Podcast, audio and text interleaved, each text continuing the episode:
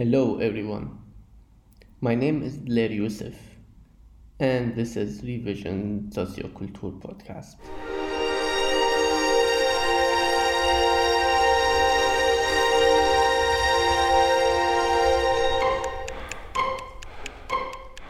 One day, a friend of mine sent me a link and told me to apply for this job. It looks like it fits you. I took a look and I said, okay, this looks interesting. Let's apply. I did. And then I had an interview with three nice people. I made some of my so called stupid jokes, but thankfully they liked them and gave me the job.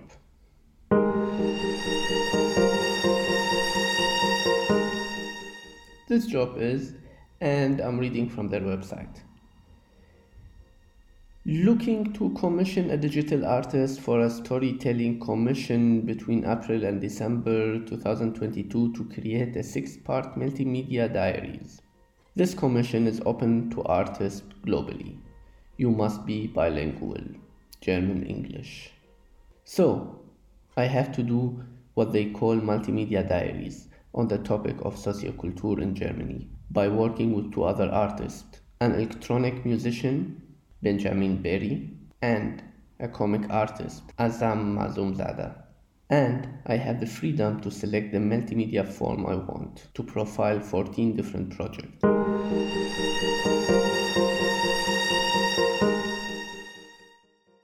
I decided to make six short videos, one for each part of this diary, and a podcast, which is the one we are listening to. In this podcast, I will host different projects that interact with the concept of socioculture. I wanted to understand this thing and what it means, honestly, and from the beginning.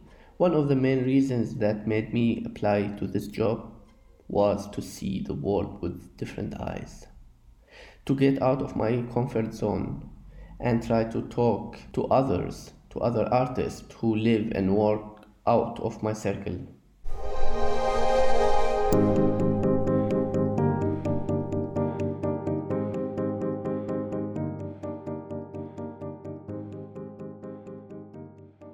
First, if you like introduce yourself and why why I'm talking to both of you. So my name is Rainer. I'm the founder of the festival and the director of the festival. And uh, my university degree I have in chemistry, but I'm working in the, the fields of art. My name is uh, Volker, Volker Doberstein. Um, I'm working for the festival and I'm especially in responsibility, um, of course, with Rainer um, for that uh, green project. Can you also tell me a bit about the project, the Enjoy Jazz project? It's like um super old. It's like 23 years old, right? And how how how did it start? How many people working there? How's like the environment? Just like give me kind of a feedback to understand the whole project. So I founded the festival in 1999. I had the idea for a long time to have my own jazz festival, as I wanted to have a, festival where I live and shaped as I like it. And so I shaped it as I like it. What do I like? I like that the audience can focus on one project a day and that this project has no time restriction, no restriction in any case for the freedom of art. So I didn't want it to have a weekend festival with like 30 parallel shows and you pop in, you don't like the music after five minutes, you went out because art mostly sometimes needs more time. So I wanted to have one concert a day and in my region. So I got funding in 99. I was able to start with the festival and it was successful and I could expand very fast from the city of Heidelberg, where I founded it, to the city of Mannheim, which is next door, 15 kilometers only. And then some years later to the city of Ludwigshafen, which is on the other side of the River Rhine. And then it occurred that the situation as it is still now, that the festival is for six, seven weeks in October and November in three main cities, and we have like around 30 different venues, and we only have one artist on one stage per evening. If we have two concerts at the same evening, it's two different stages, two different cities, so that you not that you stay at the concert. As I said already, for me, the most two most important things is the artistic freedom of the artist and that the, that the uh, audience can focus on this artist artistic project of that evening and it's not leaving after five minutes because you know next door is another concert. So that's more or less, and it's international, of course, and the festival combines different levels of, of aesthetics, let's say. It's the artistic aesthetics, of course, and it's the political aesthetics also, and social and social aesthetics also. So we're working also with um, symposiums on different of intersectionality, for example, we did a symposium last year, or the relation between the US and, and, and the Europe in case of arts, especially in case of jazz. We produce also projects and we have readings, so we have talks. So we dig very deep into the topic. My idea from the beginning was to show and to showcase the depth, the depth of the art form jazz on all different levels, on other art forms, on the society, in jazz itself, of course, because I think it's the most important, most beautiful art form in music of the last 100 years. But I think it's more than just having a jazz trio on stage. Jazz means more. And as, uh, as, as a tool, the civil rights movement, for example, and everything we can talk about, improvisation and the, the what society can learn from improvising artists and all that. So when we try to reflect that with our program, so we have a lot of side programs. And over the years, the festival was in the first year connected to a cultural center, a socio-cultural center in Heidelberg, the Karlsruhe. And then after a few years, it became independent, and now it's an independent company with partners and supporters. And over the years, we collected uh, some sponsors here in the region. The first one was SAP. Now the main sponsor is SAS and BASF. Uh, is the second one. And we have private supporters. And we have a team of, in the team, we are nine people. And we work all year long. We have our own office space where we are now, which is also a small venue where we can promote small concerts like we did last Sunday, a solo piano concert. We have a piano here, which is nice. And it's the old piano of Michael Wollny. He gave it to us when he moved. And he could only take one of his two pianos. He said, can you show one of my pianos? Yes, of course. So that's, that's nice. And yeah, that's what we do. And we present on the, on the, uh, on the music level, we present, of course, jazz and all related art forms, music art forms to jazz, like hip hop, electronic music, contemporary music. So whenever I think, I'm the artistic director also, so whenever I think what you do as an artist has connection to jazz, then and it's, it, it's quality and relevant, then we present it. So we're that's why the subtitle of the festival is Festival for Jazz and More. Okay, but what you were saying, like, is like you became bigger, bigger, bigger with the years, right? Right, right, yeah. So we started with seven concerts first year, and now we have six weeks, 70 events, different Okay. events. How, how, how does that affect your work? Is it like um, putting a lot of pressure on you? How, how, how do you deal with that much work? Yeah, I I mean, uh, pressure, not in a dramatic sense. It's like the pressure you have when you when you have a target, when you when you work. We're a team of nine people, as I said, and this team is working all year. So they're all engaged here. It's their job, their main job. So we come in the morning, we go in the evening. Sometimes we stay later and have a glass of rosé. So it's uh, yeah, why not? Or something else. I mean, it's fun, you know, if, if you like it and if you like doing what you like and you created that, it's probably fun to stay and work, right? Most of the time. Exactly, and it's it's also a challenge because when something is fun you're working on, then you you cannot feel your limits anymore. So sometimes you have that's but you, you know better than, than others, I guess. Yeah, but sometimes when there's a special question we have to solve or we have a special project we're working on, of course sometimes it can can be pressure, but the that the festival is so big now, that is the biggest jazz festival in Germany. The Spiegel and the FA, Frankfurt Allgemeine Zeitung wrote that.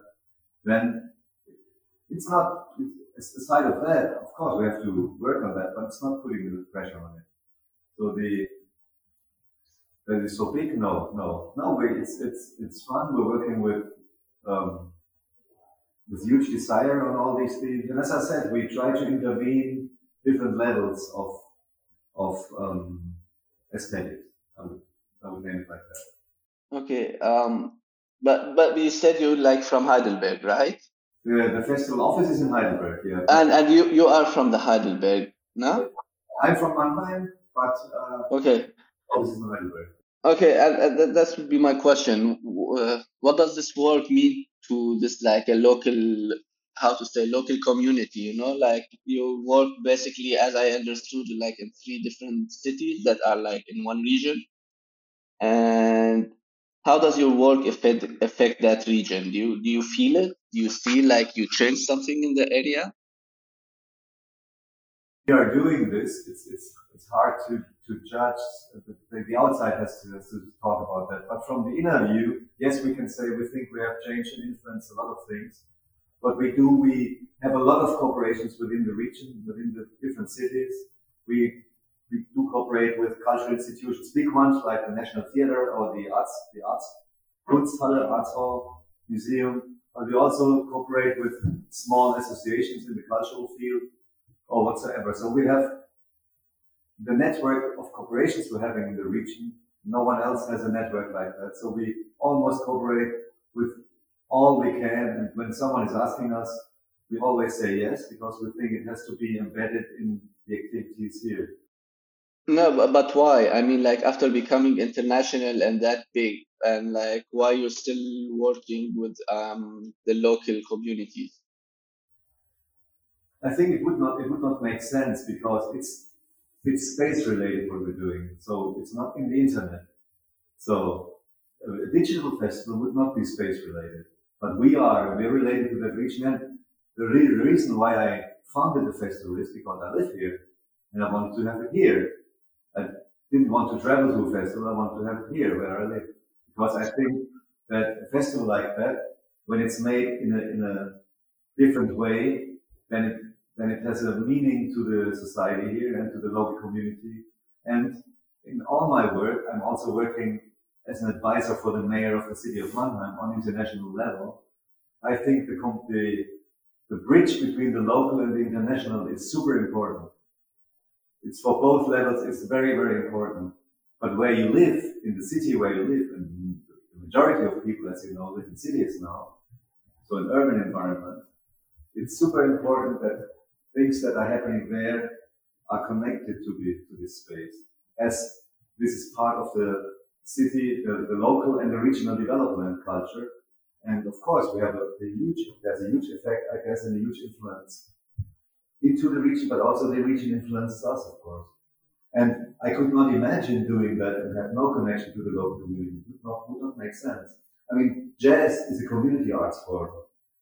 It's not from outer space, you know, it was, it was developed for the communities, from the communities and for the communities. It's internationalized now, of course, like everything is internationalized. But the connection to the community is very, very, very important. Also, when international artists come here, so we have a masterclass program, for example, because all these famous musicians, they come here. So when they're here already, they can teach, right? Because normally a school could not afford to invite Brad Mehldau for, for a teaching lessons. It's impossible. But when someone like him is already playing here, why not giving a lesson the next day? Makes total sense. Okay. Yeah, that's like um, inspiring actually and nice. Um, I know different experiences like in different places in the world and like the moment they want to go international, they don't care about, I don't know, where they come from, you know? That's why I'm asking my question because I'm like, I think this is important for like small communities, small cities you don't always need to go to Berlin or like to Hamburg to present your music. No. Exactly. Exactly. Absolutely. Right. Right. Yes. So and and this is like you were mentioning um, now and before uh, on the phone when you talked to Volker, uh, he was like saying, um, and you just said that you work with like all the centers that um, uh, socio-cultural centers and um, and this is one of the main reasons that I'm doing this. I want to understand what socioculture is. So how you both define socioculture? it's a it's a it's a language, a semantic that was introduced, I guess, in the seventies, when it, it was a social democratic idea, by the way, and I'm not a historian, but I think it was that that was the path, and that was the time when there was the idea that you cannot cannot, cannot look at things like art or culture disconnected from other levels of society, like the social issue, economic issue, religion, ethnics, and all that, economics also. And then it was, um, there was this concept to connect all this and to also have centers for that. So that's why in the early social, socio-cultural centers, you would find like all these, these uh, third world initiatives, it was called at the time. Still, still, still, still some, all still of these initiatives have, have this name. And so, you know, it was the idea to con- to reconnect culture and the arts as like, I mean, if you look at an, an opera house in a traditional way, I'm not judging about another art form, but mostly that's why no one wants to see operas anymore, right? It's totally disconnected to the daily life of people. It's that's the opposite of social culture. It's something else. It was produced for elites, and now everyone has to go to see operas, but no one wants to see them, of course. There's this line, The Smiths, a very famous UK pop band, where Morrissey was the same singer, and he turned out to be a fascist, but so we don't like him anymore. But this this line, it's very interesting. It says, because the music that they constantly play, it says nothing to me about my life. There's the, there's the, there's the line says, kill the DJ, and then it explains why the DJ should be killed. It's, it's, it says, because the music that they constantly play, it says nothing to me about my life. And of course, if art is disconnected to your experience, to your environment, to to your way of looking at things, then it's of, of course. And I'm not saying art has to has to always reflect. Of course, art has to has to be in a kind of disconnected. But you know what I mean. And we have to and we have to define uh, differ between art and culture, of course. Yeah, this is like bringing like some example to I to my head i don't I, I don't remember. I read it recently from some someone was saying like people are like not attending opera most of the people because it required like some lifestyle you know? You have to have this fancy wine and like fancy clothing and like go there but people don't do that. And you are like doing the opposite and you just like um um or like how to say it including more people in what you do no, that that's the idea, of course, because that's we do we do this for the people, right? so and we have not not for one group, for everyone. We try to get everyone, of course. Of course, we understand that there are a lot of barriers for some groups not to go to a concert. We totally understand, but we try to work on that, of course. And and by the way, the socio-cultural center or social socio-culture between you and me I, I always do not, uh, I, I never understood really the concept behind it, very honest. Although I just try to explain it to you. But I can, I can kind of explain, but as I, I cannot look on, on culture in a different way than that.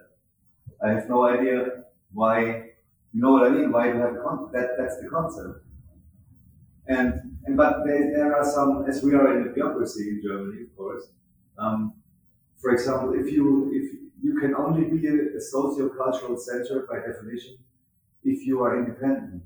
So if this is owned by the city, then you cannot be a socio-cultural center. So that's one part of the definition. It has to be independent from from um, from administration, from municipality. Yeah, and that's and that's how you got the fund because you considered as a social culture project, right? Yes, because, yeah, because we are non-profit. We, are a non-profit organization. Yeah, and, and, and how this fund helps you to like to work? What does it do? So yeah, that now we, we, we come to uh, the idea we had. As I am also working, as I said, I'm, I'm vice mayor of the city of Mannheim, the international youth and I'm involved for many years in the SDGs, the Sustainable Development Goals, and all these international dis- discussions we're having for decades now. And so I'm mostly always very well informed where the world is, what the world is discussing on, on, on, this, on these levels. And for a long time, I thought in regards of the climate change issue or climate disaster issue and the SDGs, we have to contribute with our festival also. So everyone has to contribute. So also we as our festival. And then for a while, I, I, we, I formulated the project that we have to work on a green festival concept, whatever that means. And then, of course, when you do a festival, as you said like that, you need a lot of capacities and, and resources. So if you want to then at, at, at a project, huge project, you need funding for it to, to get more resources, to engage someone who's working on that. And now we got this little fund from, from the Fonds Soziokultur, and now we can work very, very um, serious on the Green Festival issue. Uh, tell me a bit about this Green Festival. Yeah, so since uh, the discussion with the climate disaster with all the COP conferences and the, and the Greens becoming member of the of the government and and the need for it, and the need especially that we have to do something on that means that everyone has to do it. Every theater, every museum, every company, every household, every individual, of course. And at the same time, there is a lot of there were a lot of initiatives were funded. Um, music declares what's what's the name? Music declares uh, what's the name? So some initiatives were funded, the Green Touring Initiative, and some big band, big big names in the music uh, industry business, they funded initiatives, associations to work on the climate disaster issue. And for a while we had that plan, and I think that some of these discussions they go into the wrong direction for example, in Scandinavia, I forgot, I think in Norway, or it might be in Finland, I forgot, there is a concert hall. They now refuse engaging artists who fly to them. So, okay. I don't think that this is the right decision, but that's, that's what their concept. I'm more interested in seeing the whole picture. So having the holistic view. Green. Do we only look at carbon or do we also look at water, other things? And when we now say green, most mostly we're looking at carbon. Of course, this, this is you can do that, but in Scandinavia, for example, that leads to that the Green Party in Scandinavia is now going back to nuclear power. Because if you only look on carbon print or, or GHG, gas house gases, uh, greenhouse gases, sorry, then nuclear power is the best. But if you look at other things, like radioactivity, for example, then maybe it's not the best. So, and we, we would like to have a deeper view into the issue of green festival and would like to have a, a concept that includes artists who fly to us because they live in Mexico. They cannot come here without flying. It's impossible. And I don't want to exclude artists now on that at that level only because we all focus on carbon. And so that's why I think we should have a deeper look into the question how can we be sustainable, how can we contribute to the climate disaster discussion, how can we contribute to get the world back back in shape so that our children will will be able to live on Earth. You're talking now like about like I don't know, carbon green um, things. We talked about the place, the space, but we didn't talk about people. So how do you include like um, people, artists from like different uh, different classes, different backgrounds? Um, you, we just mentioned that opera is like for a certain class of people, and this you are open for more people. How do you do that? How do you include like I don't know, people from the Middle East or people from Mexico, you just mentioned. Um, no, I, I, guess you, maybe you missed that. The core was, my, when, I, when I was talking about it, the core, the center is the people. That's what I said. The festival is made for the people, and that, that's why it's space related what we're doing, because the people are here. They're not, yeah. And yes, and I also said, so I don't want to play opera or something. Um, opera without singing would be great So, but no, without kidding. I mean, in, in, in an ordinary life, the life of my brother, my mother, um, they would not listen to jazz, right? My brother is listening to jazz, but so, so I do not expect that everyone, 100% of the population of the region is interested in jazz. But what, what we did from the very beginning, because I think, again, also here, it's interesting to have a deeper view into the, the art form jazz, like what was the contribution to the civil rights movement, what is the contribution as a, as a community art form, and so on. What was the influence to other art forms like electronic music, hip hop, but also classical music. Listen to Shost, some some Shostakovich uh, compositions. It's, it's it's very jazz-like, and other and other related things. So that's why from the very beginning I knew I would like to show a really broader definition of jazz, and I wanted to have it as a joy. That's why the name is Enjoy Jazz. Because in the late 90s, jazz was not really hipster. It was like you you would have been a very boring person if you would have announced I'm, I'm a jazz fan, you know. and so and so then first we present totally different uh, art forms. That means we we reach out to different um, ages of people, like very young people, under 18, people between 20 and 30, but also older, older traditional jazz fans. So that's the first thing we do, reach out to more people.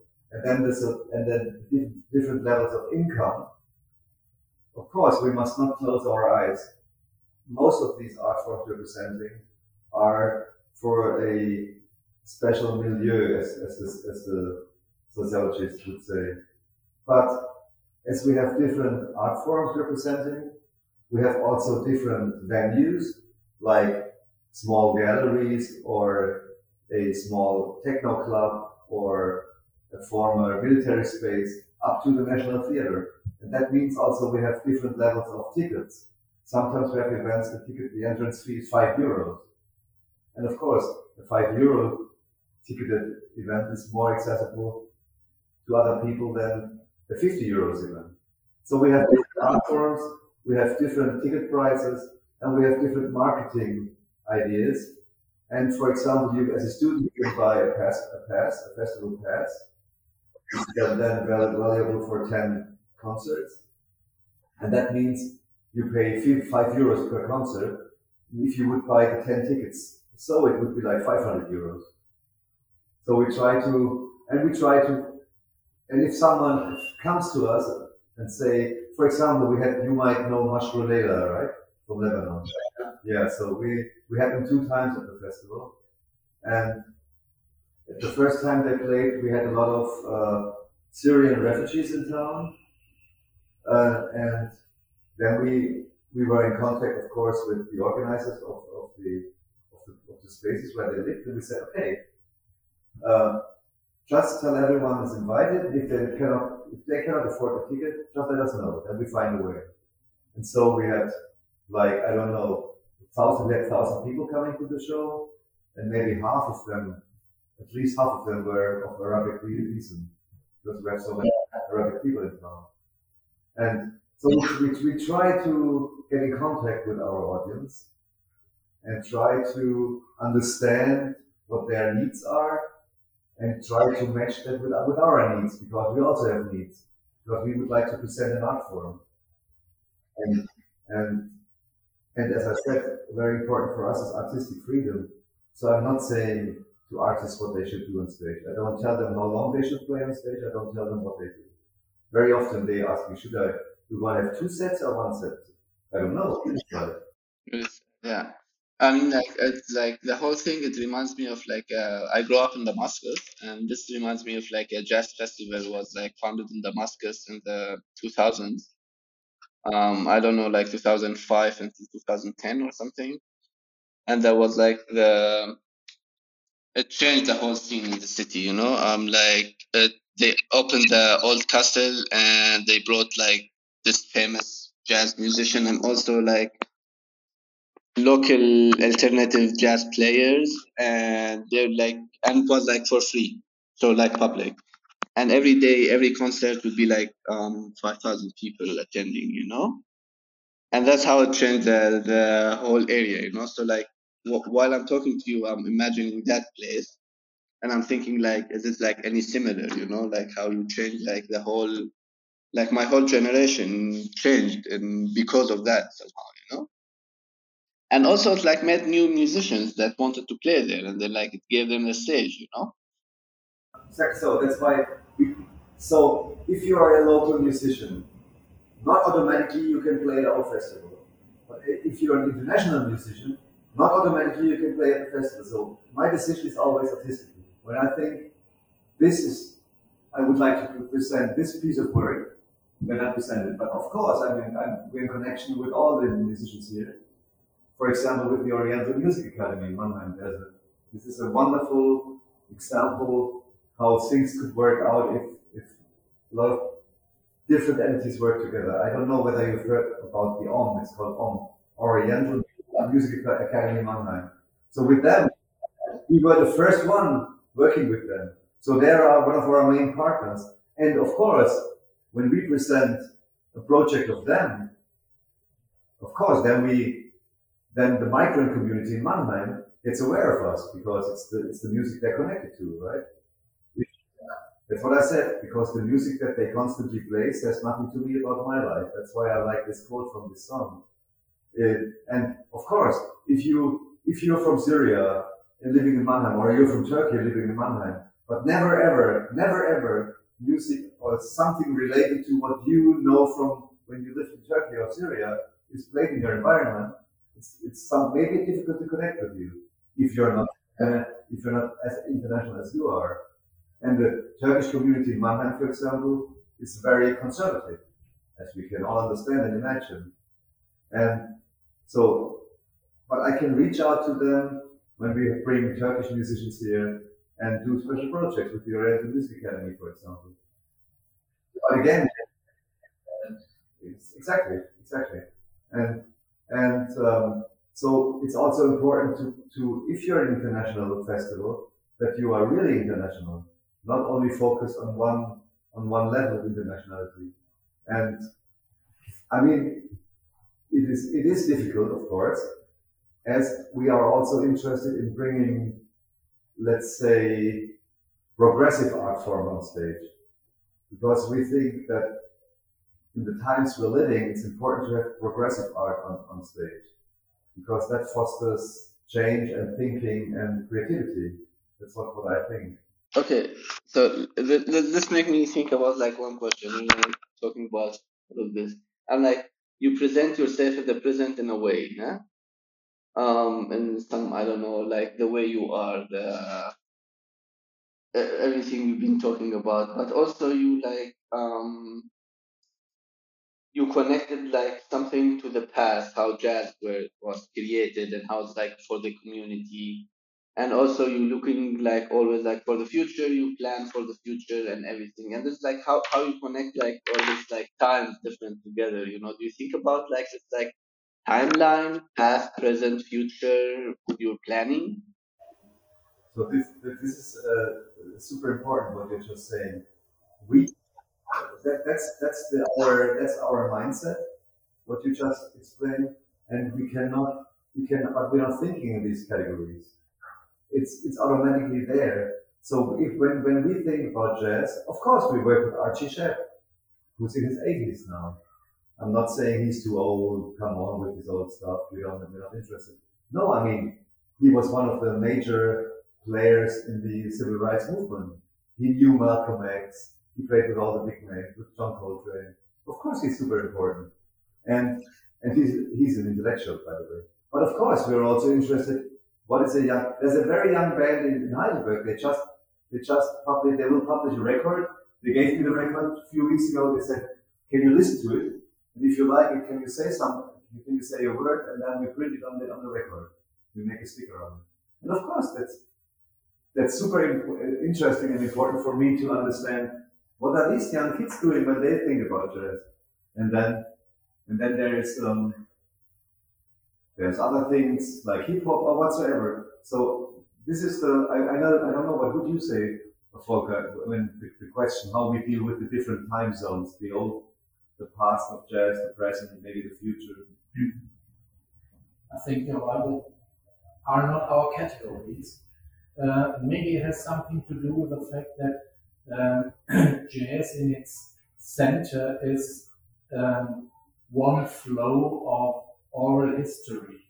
There is no, to me, there is no past and there is uh, no future because um, jazz always, um, one of the most impressive uh, characterizations of jazz to me always was to deal with all of the actual influences and uh, um, political things, uh, crises, of course, um, uh, the situation of the black community in, in the USA in the um, 40s, for example, um, was the beginning of a very new form of music, maybe the only uh, genuine uh, American music uh, in the 20th century. Um, and these reflections always mean that uh, there is no, not as much as in other music genres, we will not have that uh, over academization, let's say, uh, in, in jazz. So it's more fluid. But the question you had is, is, is very important because a lot of, when, when, when you say jazz to someone, this person has something in, in, in its mind. And this could be connected to the past, traditional jazz, we would say maybe. It could, it could be connected to an art form now or something this person has in his mind or her mind for the future. So, but when you do festival, that's what I thought when I founded the festival. I had already the, the idea because I'm interested in all these different time zones. And I, and I already, I already had the idea when I present something that is maybe more of the future, then the, then the traditional jazz audience would come and would say, but Mr. Kern, this was not jazz what you're presenting tonight here. This is, what is this? And that's why I have chosen the, the subtitle from the very beginning, Festival for Jazz and More. And it happened, by the way, in the first festival, that people came and said, sometimes a bit angry also. Like, this is not jazz. Oh, jazz. And I said, no, this is more. Yeah. that was more to do tonight. And just, yeah, but but it took me like also like when I started to listen to I don't know modern jazz, if we can say, you know, um, I was like, okay, this is more like I don't know if it's jazz or not because you grow up listening to jazz, uh, like you listen to this like classical jazz, so Armstrong, Nina Simone, I don't know, and then like you suddenly you had this modern jazz, and you're like, is this rock or jazz or what is this, you know? And then like you learn somehow, you need to learn that. You learn how to listen to music, or that's that's absolutely in, in the sense that if you're if you're curating or if you're connected to arts, you can only develop yourself if you if you if you listen or or watch or whatsoever. If you can only become a wine expert by drinking wine, right? Yeah. When you never drink wine and only read read about wine, you cannot become a wine expert because you never know how it tastes, and you have to you have to be connected to the content you're working with. I mean, you're a film director. If you would never watch films, or then how can you become a film director? It's impossible. Yeah, yeah, exactly. But that's what I'm sorry. That's, I just wanted to say that's why it's so difficult with the, all the audience development programs. Some programs they're just not made for the masses. It's impossible. If you present very highly improvised music, most people will, will run away because for them it's chaos and makes, it will make them aggressive. When you play to me, I'm super relaxed. When I have a, when I had a very bad day, I listen to improvised music because it relaxes me. It's not I'm not better or or, or, or, not better as others. It's just I have a different habit in, in listening to music, and that's why we also must be uh, we must be cautious when we say, but you have to bring different audience levels to your festival. Yes, but some art form, you cannot expect that a lot of people come. But still, it's important to have these art forms. Now you're talking, you know, like you're talking about like um, all this artistic, how to say, um, it's just like beautiful things. But if you wanna like on practice on like daily life, it's hard, you know. So I, as I understood, you have to be pragmatic. I don't know if this is right or not because of the fund of reaching people, reaching artists, but also you have all this idealistic ideas, you know. So how how can you do like um I don't know how how does this work, you know, this idealism, this and being pragmatic on the same time. How how how do you balance? I think one one of my the musicians I like very much, Frank Zappa, he used he used the, the claim conceptual continuity. And I think what is important that you stay with your concept and then you that, that you can continuously work on that. And that's what we do for um, for 24 years now. We we could have changed some things, like we could have started to promote big pop artists, for example. So then we would have we would have got bigger halls and we would have earned money with it and everything. And but I think if you have a conceptual continuity, and you you just said it, and you mentioned the wonderful example of the Kurdish musician, if you develop and develop your listening experience by listening, by nothing else than listening, not talking about listening. So we present this this conception, this conception, this aesthetic conception for 23 years now. So the audience knows what we're doing. And what the audience experience very often when they come to our concerts, they have not heard about this band or this musician. Because like even experts in our region, they know maybe a third or a fourth of the program. Because that's my idea to bring stuff here that no one knows. Also could be something that you know. But but you know what I mean? At the end you you, you need to pay your rent, nah? you need to buy your kids some clothes. And following your dream or following your idea doesn't always bring you the money, right? Let me tell you one Yes, thing. yes, yes. Let me tell you one thing. Um, most of the time of the festival, uh, I wasn't an employee, but I was um, uh, a music journalist, and for 22 years, uh, I was a um, very intense visitor of the festival, and for the only changed, uh, joined the team two years ago. Yes, so I can tell you one thing. Uh, Rainer could uh, could tell that, of course. Um, there is one aspect uh, you have to see, and that's uh, a certain kind of audience development. There are so many people. Um, it's kind of, let's say, um, a very uh, fantastic form of education and self-education of the audience, which uh, uh, happened here, because um, Rainer's way to um, bring a festival program, which is very diverse, uh, consists of uh, 70 um, uh, single events. Uh, that's very much for uh, an audience to uh, be involved in every single of, of these events. So they learn to trust.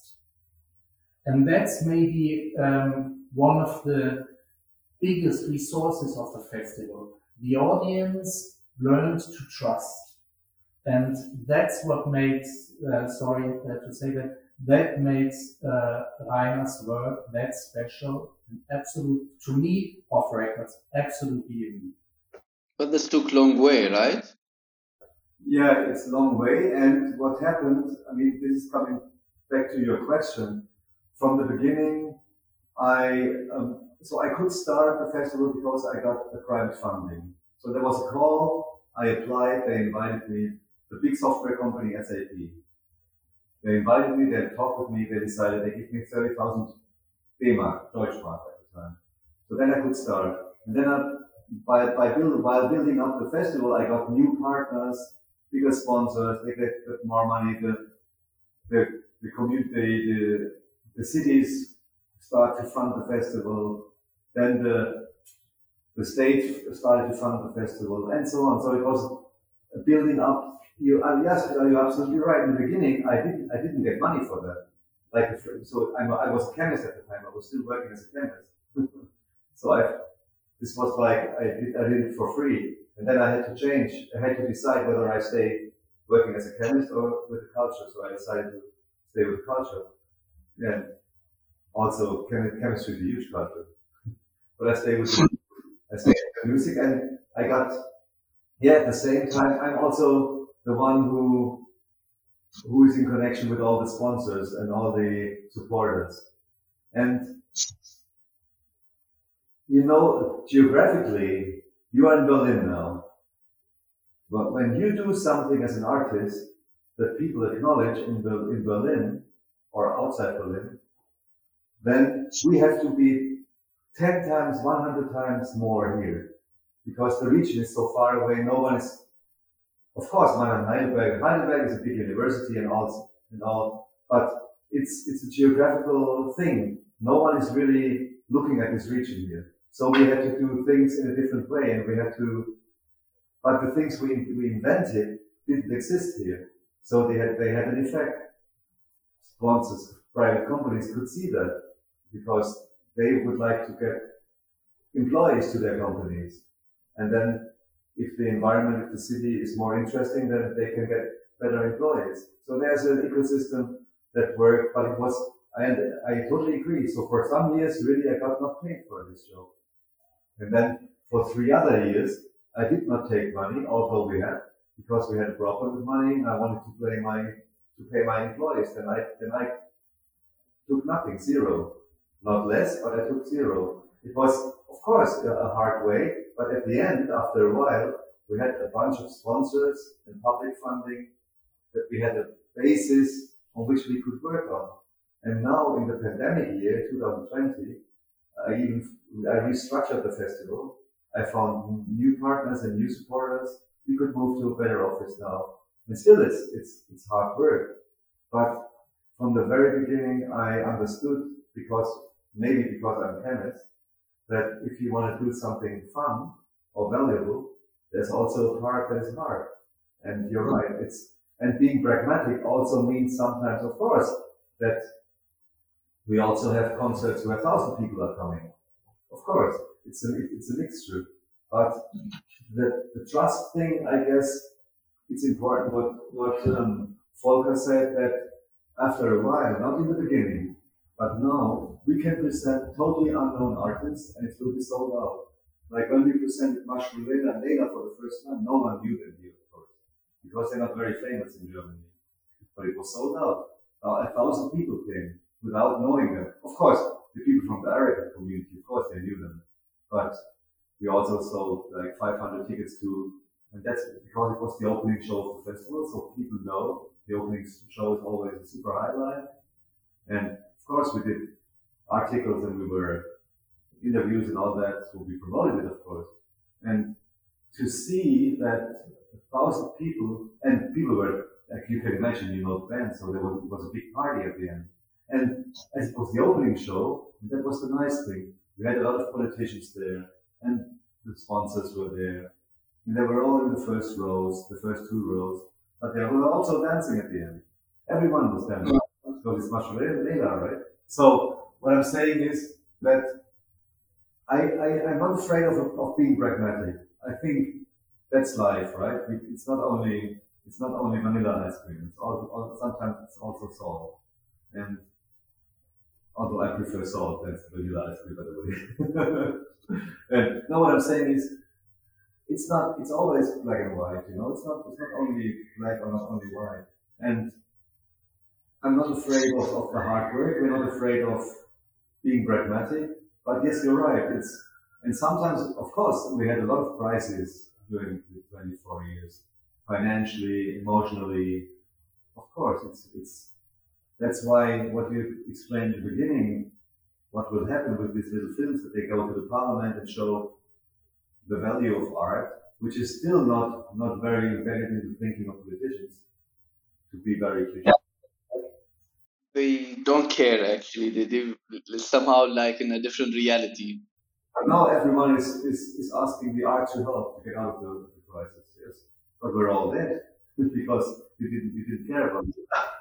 Yeah, so again, being pragmatic, I'm not afraid of that. Yeah, that's like um, amazing actually what you're saying. Um, I wish it, it exists way more.